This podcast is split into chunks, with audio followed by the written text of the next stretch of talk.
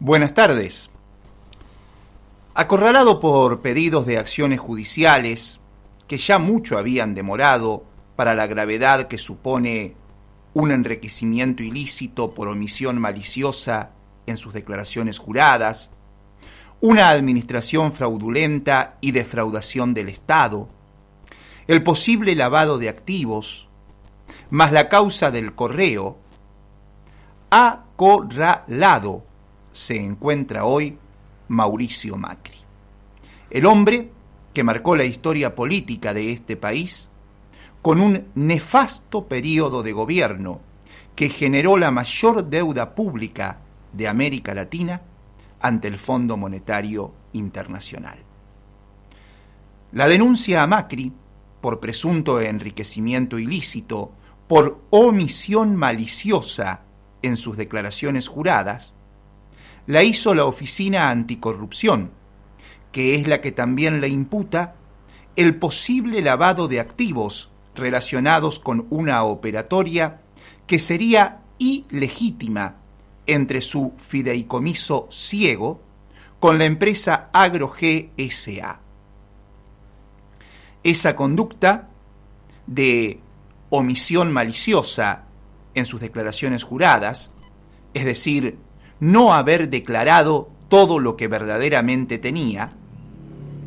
el Código Penal la reprime con una pena de prisión de 15 días a dos años e inhabilitación especial perpetua a quien estuviere obligado en razón de su cargo a presentar una declaración jurada patrimonial y maliciosamente la falseare u omitiere y según la presentación de la Oficina Anticorrupción, las maniobras a través de operaciones de acciones de la firma Agro G Sociedad Anónima le permitieron al fedeicomiso ciego de administración hacerse de 54.286.824 pesos entre 2017 y 2020 es decir, el fideicomiso al cual Macri había derivado todos sus bienes para que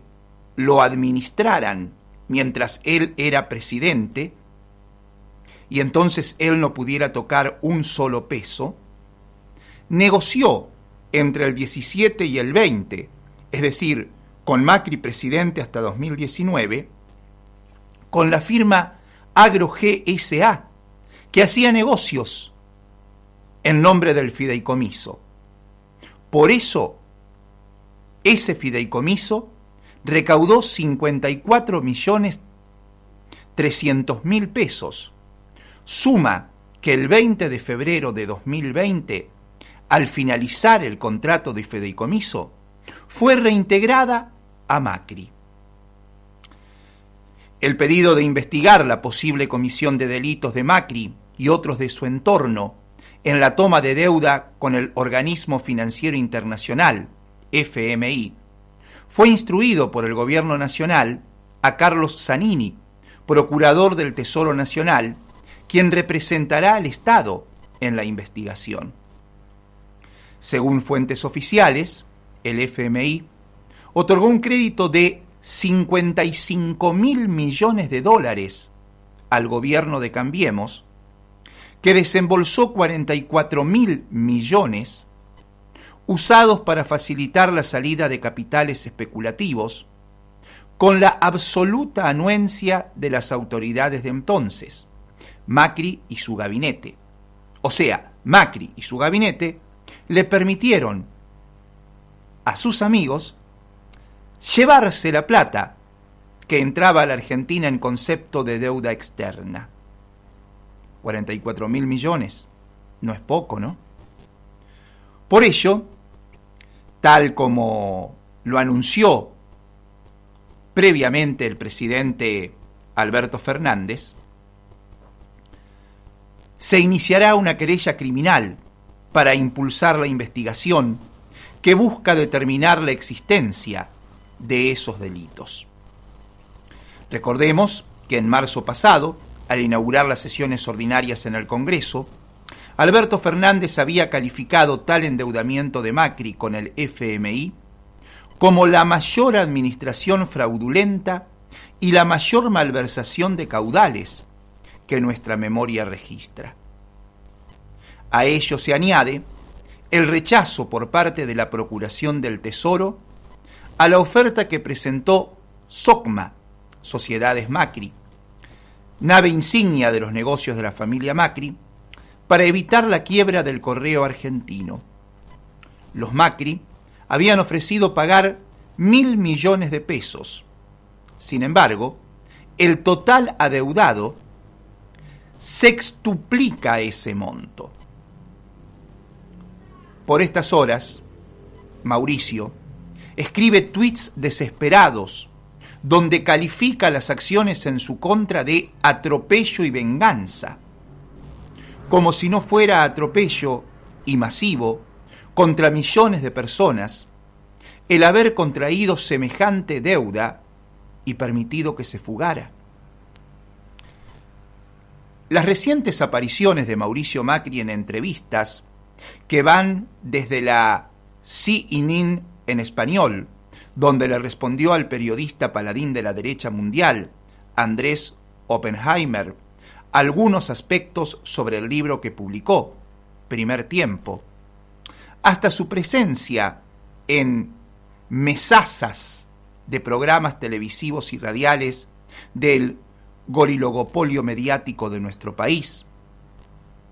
donde asegura que en las próximas elecciones se define si la Argentina sigue viviendo en una democracia o en una autocracia, la forma elegante de decir pérdida de las libertades, según Macri, pidiéndole a la coalición Juntos por el Cambio que esté unida, compacta y cerca de la gente, minimizando las internas para que sean solo las necesarias y nos podamos concentrar en el objetivo de discutir si vamos a vivir en un sistema democrático republicano o en un modelo como el de los nicaragüenses o el de los venezolanos. Nos puso en perspectiva la imagen de un hombre desesperado por el fuerte gardeo que está recibiendo de la justicia argentina, ante la que tendrá que comparecer con pruebas convincentes, que al parecer no tiene. Sin respaldo político que no sea el de dispersar fuerzas residuales de Juntos por el Cambio, Macri ya es un cadáver político que intentó por ese canal televisivo de habla hispana, CNN en español,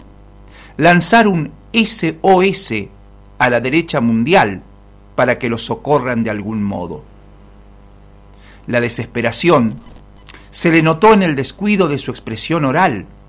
donde parece haber olvidado los consejos de su logopeda, pero lo peor es que mostró a los televidentes de buena parte del mundo ser portador de un trastorno cerebral denominado fenómeno de orientación espacial, que no permite a las personas observar correctamente las cosas y todo lo registra de manera invertida. O sea, sus ojos lo ven todo de una manera correcta, pero su cerebro le da la vuelta. Por eso es que Macri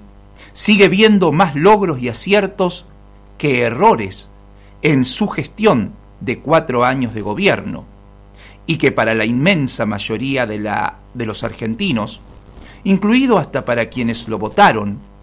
fue un accidente, un resbalón fatal en la vida, porque pensaron encontrar en sus promesas de gestión el cambio que necesitaban para sus vidas. Por eso, a primer tiempo, según titula su libro de reflexiones, se contrapone imaginariamente y de forma involuntaria la frase último tiempo, porque después de aquella primera chance no habrá otro sueño amarillo. Ya nadie querrá verlo sentado en la poltrona de la Rosada, a gestionar para su cofradía de amigos empresarios, a los que benefició con cargos, privilegios y dólares en fuga, mientras abría sin compasión la llave de los decretos de necesidad y urgencia para imponer impuestazos al ciudadano común y a pequeños comerciantes, hundiendo en la pobreza a la inmensa mayoría condenada para colmo a pagar de por vida una deuda con el FMI que será un lastre difícil de sacarse de encima a la economía argentina. No solo fue poco original haber imitado a Cristina Fernández de Kirchner en la edición de un libro, algo que por estos lares se denomina copión, sino que tanto en sus reflexiones, que enmarca en el género de la crónica y dice haber escrito por más de un año, Macri reitera una actitud que no corrigió por más que le criticaron, y es victimizarse continuamente y culpar a otros de sus malas decisiones de gobierno. En sus apariciones mediáticas,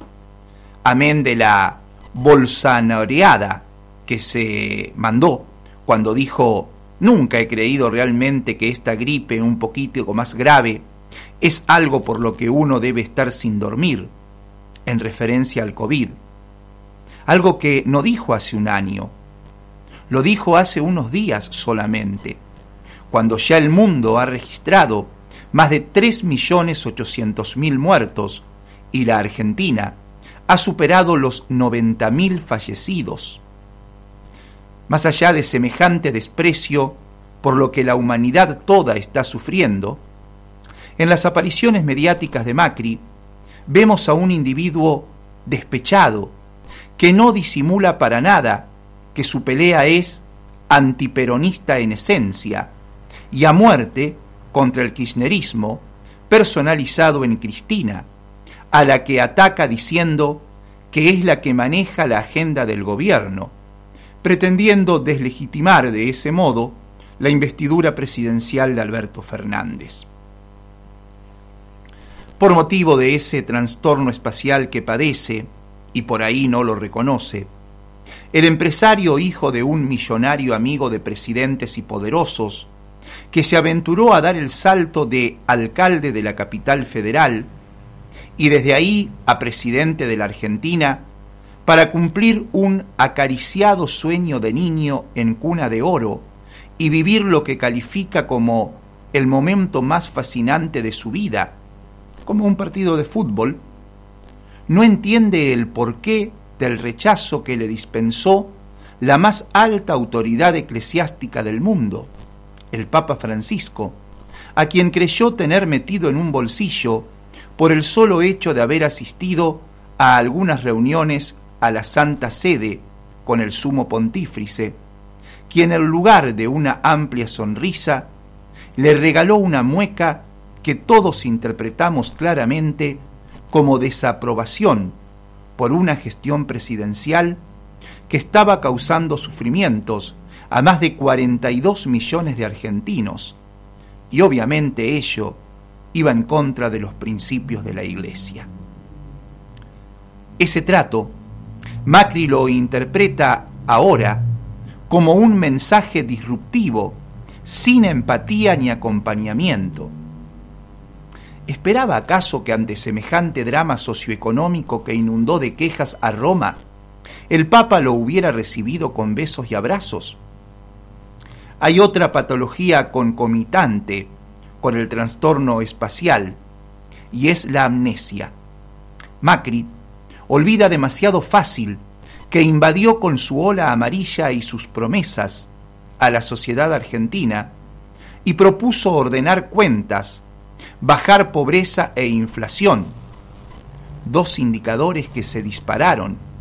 y no consideró un país inclusivo, con todos los sectores sociales adentro, incluso la clase media, terminó siendo perjudicada por sus políticas.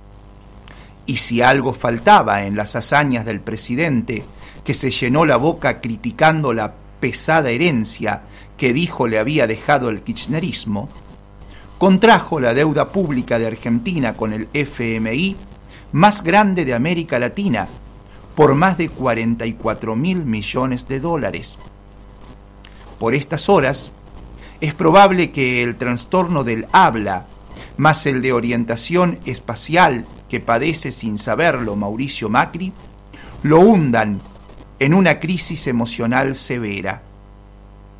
Nada comparable con la que sufrirán generaciones de argentinos condenados por su demencial toma de deuda millonaria que, al parecer, con su anuencia, entró al país y salió